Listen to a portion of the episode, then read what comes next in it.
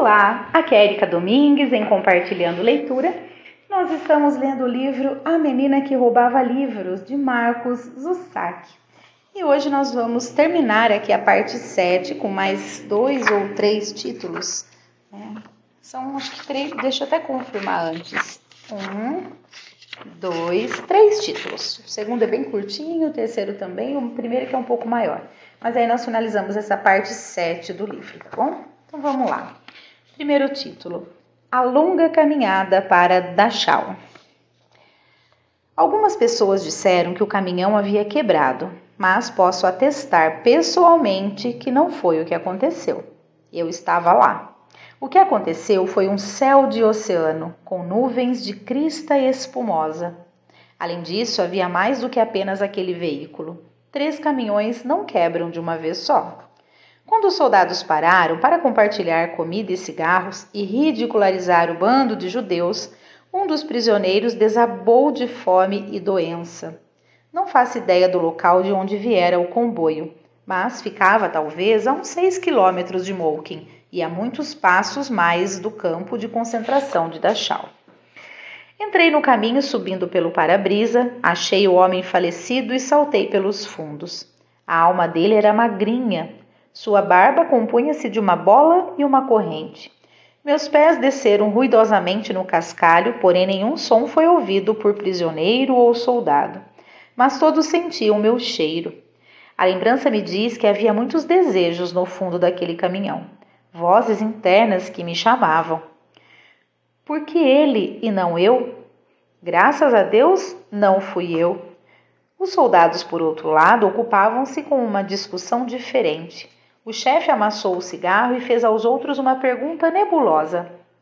Quando foi a última vez que levamos esses ratos para pegar um pouco de ar puro? Seu primeiro tenente reprimiu uma tossida. Eles bem que estão precisando, não é? Bem, então que tal? Temos tempo, não é? Sempre temos tempo, Senhor. E está fazendo um tempo perfeito para um desfile, não acha? Sim, Senhor. Então, que estão esperando? Na rua Rimmel, Liesel jogava futebol quando o barulho chegou. Dois meninos disputavam a bola no meio-campo quando tudo ficou imóvel. Até Tommy Miller ouviu. Que é isso? perguntou de seu lugar no gol. Todos se viraram para o som de pés arrastados e vozes marciais, à medida que eles se aproximavam. Isso é uma boiada? perguntou Rudd. Não pode ser, o barulho não cai bem assim, é? Lentamente, a princípio, a rua de crianças encaminhou-se para o som magnético em direção à loja de Frau Diller. De quando em quando havia um aumento da ênfase nos gritos. Num apartamento alto, Logo depois da esquina da rua Munique, uma senhora de voz agourenta decifrou para todos a fonte exata da comoção. Do alto à janela, seu rosto parecia uma bandeira branca de olhos úmidos e boca aberta. Sua voz lembrava o suicídio, aterrissando com um baque aos pés de Liesel. Seu cabelo era grisalho. Os olhos eram escuros, azuis escuros. De Juden, disse ela, os judeus, Significado número 6 do dicionário Duden: Elend, desgraça, grande sofrimento, infelicidade e aflição. Vocábulos correlatos: angústia, tormento, desespero, miséria, desolação. Mais gente apareceu na rua, onde uma massa de judeus e outros criminosos já ia sendo empurrada. Talvez os campos de extermínio fossem mantidos em segredo, mas, vez por outra, mostrava-se às pessoas a glória de um campo de trabalhos forçados como o Dachau. Mais adiante, do outro lado, Liesel avistou o homem com a carroça de tintas. Ele passava a mão no cabelo, constrangido. Lá, apontou ela, mostrando-o a Rudd. Meu papai.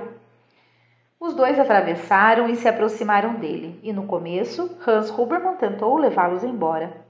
Liesel disse: Talvez mas percebeu que a menina estava decidida a ficar, e quem sabe aquilo fosse uma coisa que ela devia ver. Na brisa do ar outonal, Hans postou-se ao seu lado. Não falou. Na rua Munique puseram-se a observar. Outros se deslocaram a seu redor e à sua frente. Assistiram à passagem dos judeus pela rua, como a um catálogo de cores. Não foi assim que a menina que roubava livros os descreveu, mas posso lhe dizer que era exatamente isso que eles eram, pois muitos iam morrer. Cada qual me saudaria como sua última amiga verdadeira, com os ossos parecendo fumaça e as almas arrastando-se atrás. Quando eles chegaram de vez, o barulho de seus pés pulsou sobre a rua. Seus olhos eram enormes, nos crânios enfaimados. E a sujeira? A sujeira moldava-se neles. As pernas cambaleavam à medida que eles eram empurrados pelas mãos dos soldados. Alguns passos trôpegos de corrida forçada antes do lento retorno a um andar desnutrido. Hans os observava por sobre as cabeças da plateia que se aglomerava. Tenho certeza de que tinha os olhos prateados e tensos. Liesel olhava pelas brechas ou por cima dos ombros. Os rostos sofredores de homens e mulheres, esgotados, estendiam-se para eles, implorando não tanto ajuda, já haviam ultrapassado essa fase, mas uma explicação, apenas alguma coisa que diminuísse aquela perplexidade. Seus pés mal conseguiam erguer-se da terra. Havia estrelas de Davi coladas em suas camisas e a desgraça prendia-se a eles como que por designação. Não te esqueças de tua miséria. Em alguns casos, crescia neles como uma videira. A seu lado, os soldados também passavam, dando ordens para eles se apressarem e pararem de resmungar. Alguns desses soldados eram apenas meninos, tinham o furor nos olhos. Ao observar tudo isso, Liesel teve certeza de que aquelas eram as mais pobres almas ainda vivas. Foi o que escreveu sobre elas. Seus rostos macilentos esticavam-se pela tortura. A fome os devorava, enquanto eles seguiam em frente, alguns olhando para o chão para evitar as pessoas que ladeavam a rua. Alguns lançavam olhares súplices para os que tinham ido observar sua humilhação, esse prelúdio de sua morte. Outros imploravam que alguém, qualquer um, desse um passo à frente e os tomasse em seus braços. Ninguém o fez. Quer assistissem a essa parada com orgulho, temor ou vergonha, nenhum, nenhuma das pessoas se adiantou para interrompê-la. Ainda não.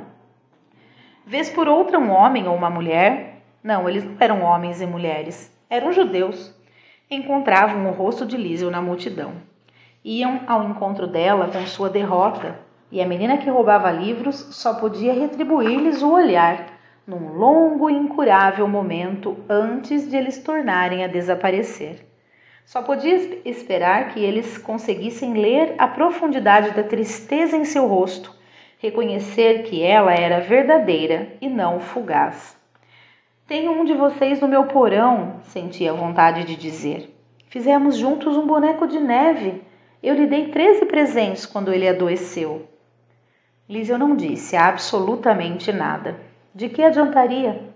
Ela compreendeu que era completamente inútil para aquelas pessoas. Era impossível salvá-las, e em poucos minutos a menina veria o que acontecia com os que tentavam ajudá-las. Numa pequena brecha na procissão havia um homem mais velho do que os outros. Usava barba e roupas rasgadas.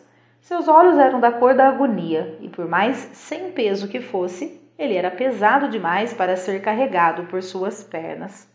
Caiu diversas vezes. O lado de seu rosto achatava-se no chão. Em cada ocasião, um soldado erguia-se sobre ele. Stefalf! gritava. Levanta-se! O homem se punha de joelhos e lutava para se levantar, e ia andando. Toda vez que chegava perto o bastante para alcançar o fim da fila, não tardava a perder impulso e tropeçar outra vez, caindo no chão. Havia outros às suas costas, a carga de um caminhão inteiro, e eles ameaçavam ultrapassá-lo e pisoteá-lo. Era insuportável ver a dor de seus braços tremendo na tentativa de levantar o corpo. Eles cediam de novo antes de o homem se reerguer e dar mais meia dúzia de passos. Estava morto. O homem estava morto. Mais cinco minutos e com certeza cairia na sarjeta alemã e morreria. Todos o deixariam morrer e todos olhariam. E então, um homem, Hans Hubermann. Aconteceu muito depressa. A mão que segurava com firmeza a de Liesel soltou-a quando o ancião veio claudicando. Ela sentiu a palma bater em seu quadril. O pai enfiou a mão na carroça de tintas e pegou alguma coisa. Abriu caminho por entre as pessoas da calçada até chegar à rua. O judeu parou à sua frente, esperando outro punhado de zombarias, mas viu, junto com todos os demais, Hans Hubermann estender a mão e lhe oferecer um pedaço de pão, como se fosse mágica. Quando a oferenda trocou de mãos, o judeu escorregou, caiu de joelhos e segurou as canelas de Hans, enterrou o rosto entre elas e agradeceu. Liesel observou. Com lágrimas nos olhos, ela viu o homem inclinar-se um pouco mais para a frente empurrando seu pai para chorar nos tornozelos dele. Outros judeus passaram, todos observando aquele pequeno milagre inútil. Fluíram feito água humana. Nesse dia, alguns chegariam ao oceano, receberiam uma touca branca. Avançando por entre eles, um soldado não tardou a chegar à cena do crime. Estudou o homem ajoelhado e Hans e olhou para a multidão. Depois de refletir por mais um instante, tirou o chicote do cinto e começou. O judeu foi açoitado seis vezes, nas costas, na cabeça e nas pernas. Seu lixo imundo! Seu porco! E o sangue passou a escorrer da orelha do velho. Depois foi a vez de Hans. Uma nova mão segurou a de Lísio e quando ela olhou para o lado, horrorizada, Rudd Steiner engoliu em seco enquanto Hans Huberman era chicoteado na rua. O som enojou a menina, que esperou ver os lanhos surgirem no corpo do pai. Ele levou quatro chicotadas antes de também cair. Quando o judeu idoso se pôs de pé pela última vez e seguiu adiante, deu um rápido olhar para trás. Lançou uma última olhadela tristonha para o homem agora ajoelhado cujas costas ardiam com quatro linhas de fogo, cujos joelhos doíam no chão. Que mais não fosse, o ancião morreria como um ser humano, ou pelo menos com a ideia de que era um ser humano. E eu? Não tenho certeza de que isso seja tão bom assim.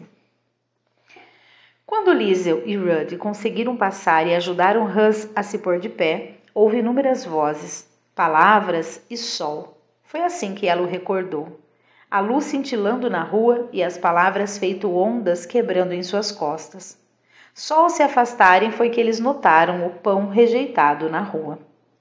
Quando Rudd tentou apanhá-lo, um judeu que passava o arrancou de sua mão e outros dois lutaram com este por ele, enquanto prosseguiam em sua marcha para Dachau. E então os olhos de prata foram apedrejados.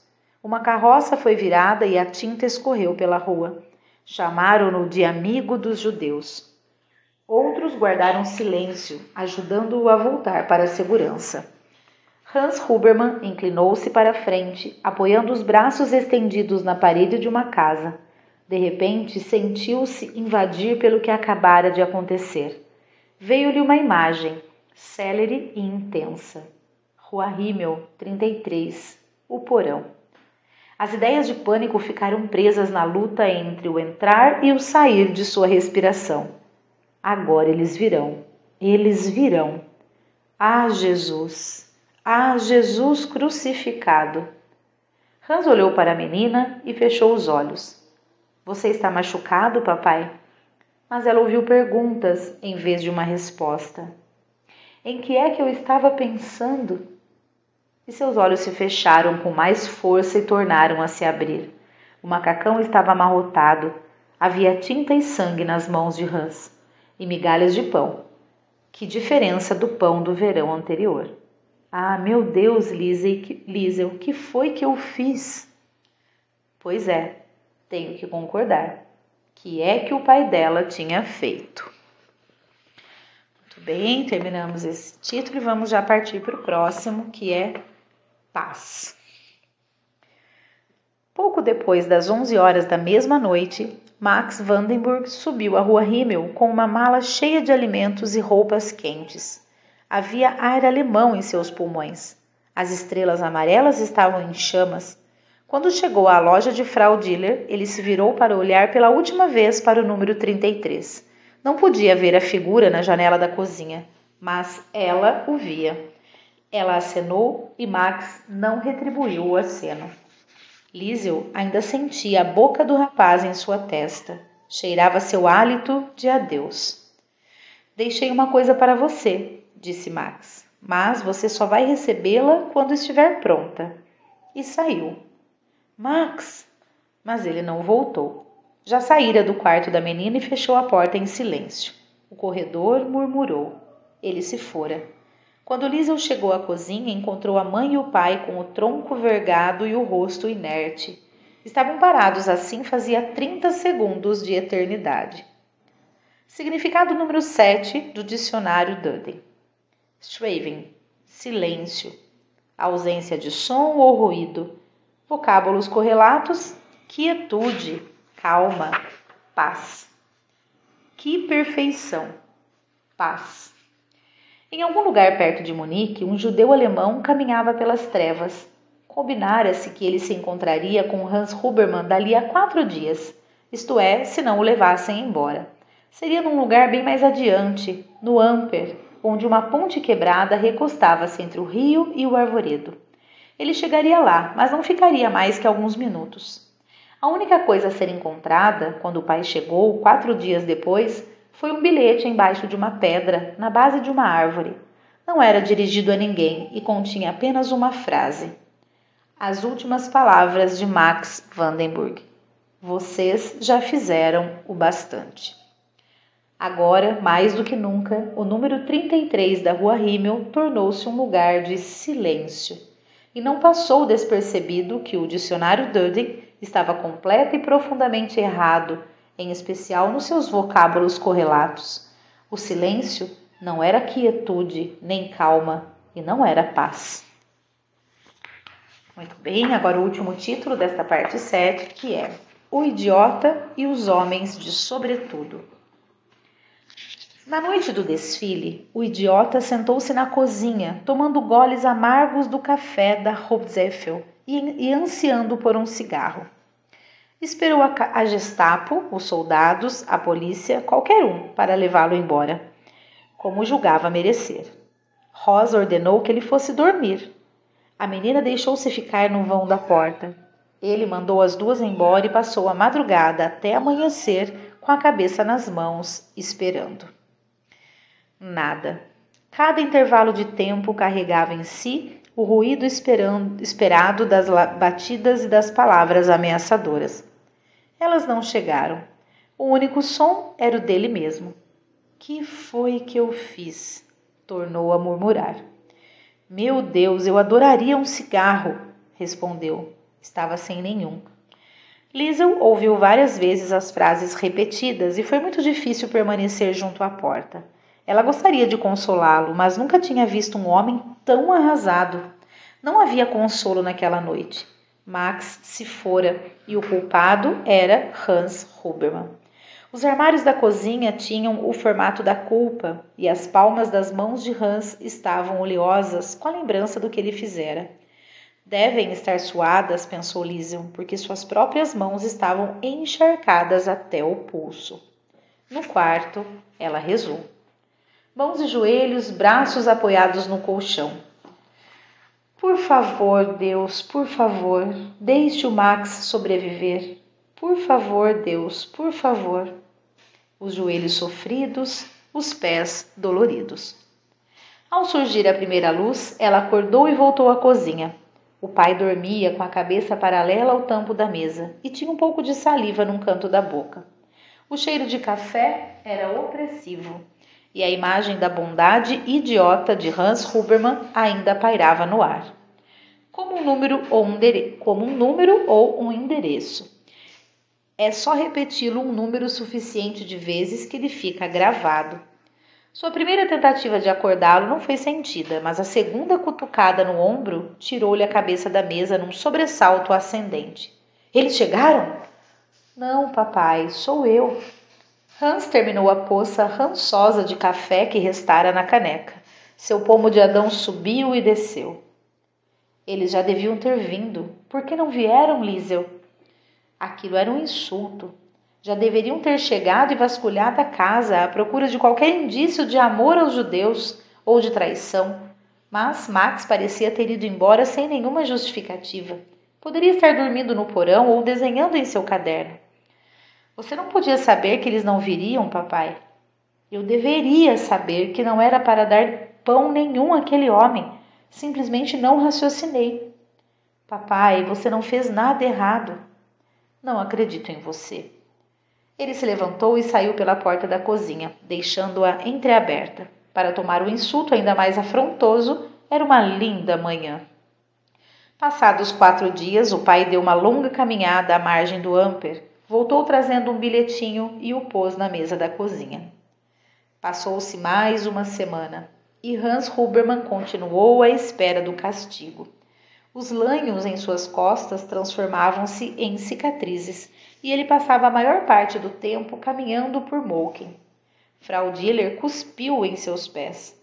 Frau Rotzeffel, fiel à sua palavra, tinha parado de cuspir na porta dos Hubermann, mas houve um substituto conveniente. Eu sabia, maldisse-o a lojista, seu porco amante de judeus. Hans continuava a andar, desatento, e muitas vezes Liesel o alcançava no rio Amper, na ponte, com os braços apoiados na balaustrada e a parte superior do, tom, do tronco debruçada sobre a borda. Crianças passavam por ele de bicicleta, céleres ou então corriam, falando alto e batendo os pés na madeira. Nada disso o afetava minimamente. Significado número 8 do dicionário Duden. Natcharner Natitarne, lamentar, sentir uma tristeza carregada de saudade, desapontamento ou luto. Vocábulos correlatos: penalizar-se, arrepender-se, prantear, contristar-se. Você o vê? Perguntou-lhe Hans uma tarde quando ela se debruçou a seu lado. Ali, na água? O rio não corria muito depressa. Nas ondulações lentas, Liesel pôde ver o contorno do rosto de Max Vandenburg. Viu seu cabelo plumoso e o restante dele. Ele costumava lutar com o Führer no nosso porão. Jesus Maria José, disse o pai, comprimindo as mãos na madeira cheia de lascas. Eu sou um idiota. Não, papai. Você é apenas um homem. Essas palavras lhe ocorreram mais de um ano depois, ao escrever no porão. Liz, eu gostaria de ter pensado nelas nessa hora. Eu sou burro, disse Hans Hubermann à filha de criação. E bom, o que resulta maior no maior idiota do mundo? A questão é que eu quero que eles venham me buscar. Qualquer coisa melhor do que esta espera. Hans Hubermann precisava de uma confirmação. Precisava saber que Max Vandenburg saíra de sua casa por um bom motivo. Por fim, após quase três semanas de espera, achou que sua hora havia chegado. Era tarde. Liesel vinha voltando da casa de Frau Rotzeffel quando viu os dois homens de longos sobretudos pretos e correu para dentro de casa. Papai, papai! Quase derrubou a mesa da cozinha. Papai, eles estão aqui. A mãe veio primeiro. O que é essa gritaria toda, Salmensky? Quem está aqui? A Gestapo. Hansi! Ele já havia chegado e saiu de casa para recebê-los. Liesel quis juntar-se a ele, mas Rosa a deteve e as duas ficaram olhando pela janela. O pai ficou postado no portão. Estava irrequieto. A mãe apertou com mais força os braços de Liesel. Os homens passaram. O pai olhou para a janela, alarmado, depois saiu portão afora. Chamou-os. Ei, eu estou aqui, Sou eu que vocês querem. Mostro, moro nesta aqui. Os homens de sobretudo apenas deram uma parada momentânea e checaram seus cadernos de notas. Não, não, disseram. Tinham vozes graves e volumosas. Infelizmente, o senhor é meio velho demais para nossos objetivos. Continuaram a andar, mas não avançaram muito, parando no número 35 e cruzando o portão aberto. Frau Steiner Perguntaram quando a porta se abriu. Frau Steiner? Perguntaram quando a porta se abriu. Sim, isso mesmo. Vimos ter uma conversa com a senhora. Os homens de sobretudo postaram-se como colunas encasacadas no umbral da casa dos Steiner, com seu formato de caixa de sapatos. Por alguma razão, estavam ali pelo menino. Os homens de sobretudo queriam Rudd. Eita, gente, esse final de parte 7 aqui foi bem tensa, né? Meu Deus do céu, fiquei bem tensa nessa leitura. É, eu já esperava isso, mas nossa, não esperava que fosse tão, tão tensa, tão. É deprimente, né? A gente perceber a capacidade que o ser humano tem de infringir é, dor, né? E, enfim, e toda essa tristeza a gente né, lembrar que isso aconteceu de fato na nossa humanidade. Muito bem. Bom, vamos finalizar por aqui. Espero que vocês estejam gostando da leitura. Um grande abraço e até o próximo áudio.